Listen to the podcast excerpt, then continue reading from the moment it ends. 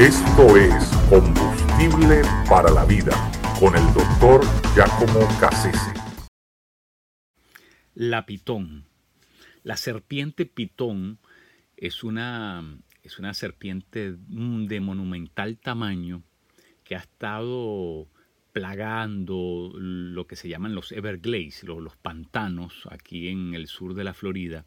Es un reservorio natural eh, de, características muy particulares, pero eh, hace unos años atrás se identificó la presencia de estas serpientes enormes.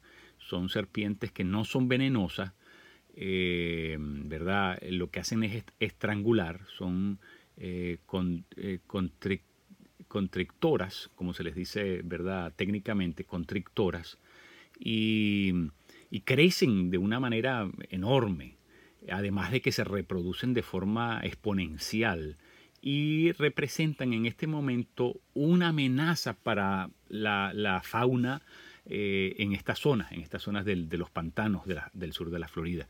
Y por lo tanto, eh, desde que se descubrió el animal en el 1979, que no es un animal de, esta, de, esta, de este hemisferio, se presume que viene de Birmania, eh, es, una, una serpiente del oriente, eh, pero la trajeron aquí como un, pet. Y desde entonces parece ser que alguien eh, se quería librar de ella, le creció demasiado en su casa y la, y la fue y la soltó allí en, los Everglades. Como consecuencia, desde ese año que la descubrieron, se ha estado reproduciendo de manera impresionante, al punto de que eh, se presume que ya hay más de 9.000 de estas serpientes de tamaño gigantesco. Eh, sin mencionar las otras tantas, porque parece que produce algo así como 100 huevos que potencialmente se pueden convertir en 100 serpientes eh, cada vez que la, que la, que la madre mm, ¿verdad? Eh, comienza a reproducirse. Es decir, es, es, es, una cosa numéricamente impresionante lo que puede reproducirse en transcurso de un año. En el 2020, el, el Estado, la ciudad, eh, determinó que ya había pasado la proporción de, de, lo que es eh, tolerable y, digamos, ecológicamente eh, permitible. Y, la ciudad determinó que, que, había que hacer algo para exterminar estas serpientes.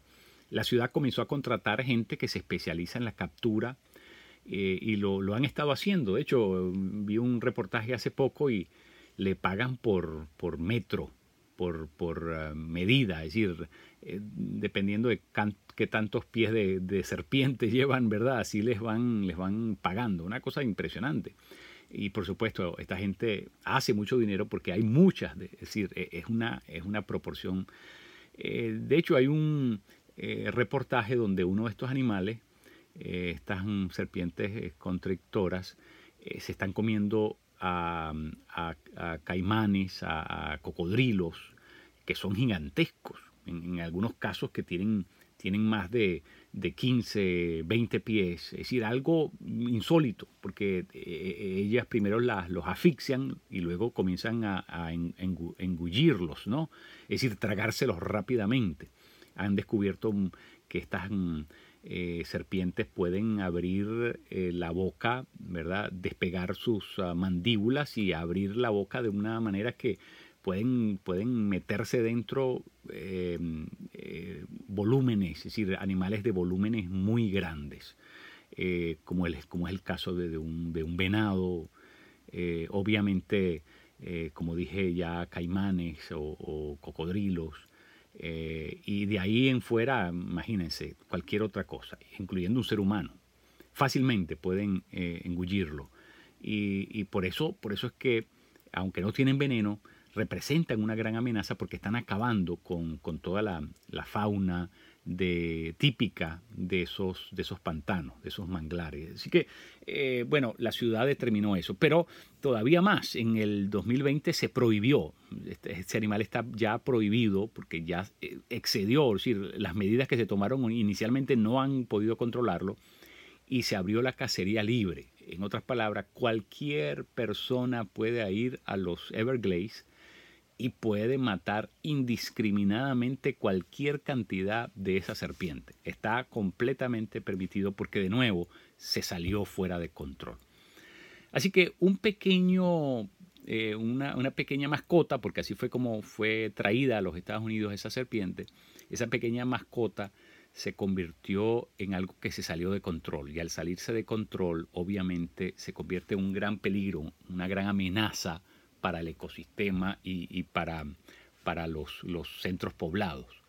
Eh, es, algo, es algo digno de ser considerado. Bueno, e, eso pasa en todas las, las, facetas de la vida.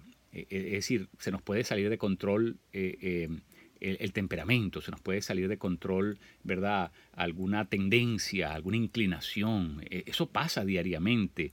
Saúl eh, comenzó con un reconcomio, un resentimiento contra David y no lo controló a tiempo y se le salió de control. Se convirtió en un odio que lo llevó a perseguir a David durante 13 años hasta debajo de las piedras. Es decir, lo que, lo que, lo que tú no atiendes va a crecer, lo que tú no le das el frente se va a magnificar.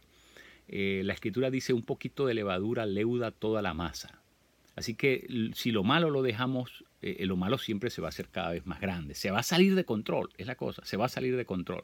Sansón tenía una inclinación por las mujeres y, eso se convirtió en algo que lo arrastró, porque lo dejó, lo dejó crecer y lo dejó crecer al punto en que se convirtió en aquello que, lo, que le dio muerte, en aquello que, que lo empujó, eh, lo, lo, lo arrojó al despeñadero. Es decir, eh, eso que tú crees que no, mm, que lo controlas, que lo, que lo puedes solucionar, que está, está, ¿verdad? Está de alguna manera em, eh, es predecible lo que tú lo que puedes hacer con eso, eso también puede convertirse en algo que se sale de control y ha pasado más de, más de una vez.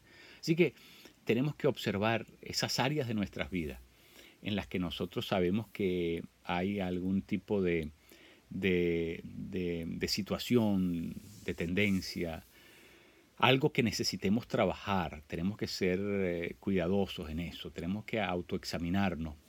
De nuevo, porque hay cosas muy pequeñas que tienen la tendencia, la tendencia a crecer y pueden eventualmente salirse de control. Y Dios nos ha dado la sabiduría y el discernimiento para que nosotros podamos hacerle frente a esas situaciones y no esperar que ¿verdad? se nos acabe el matrimonio o se nos arruine la vida espiritual o perdamos el negocio o perdamos eh, familia, hijos. Eh, es decir, ¿por qué? ¿Por qué llegar a ese punto? ¿Por qué permitir que algo se salga de control cuando en realidad ya estamos advertidos, ya sabemos que eh, eso sin, sin, sin darle el frente, sin atenderlo, eh, eh, va a crecer y va a convertirse en algo que va a poner nuestra, nuestra, nuestra vida en riesgo. Así que meditemos, reflexionemos sobre eso.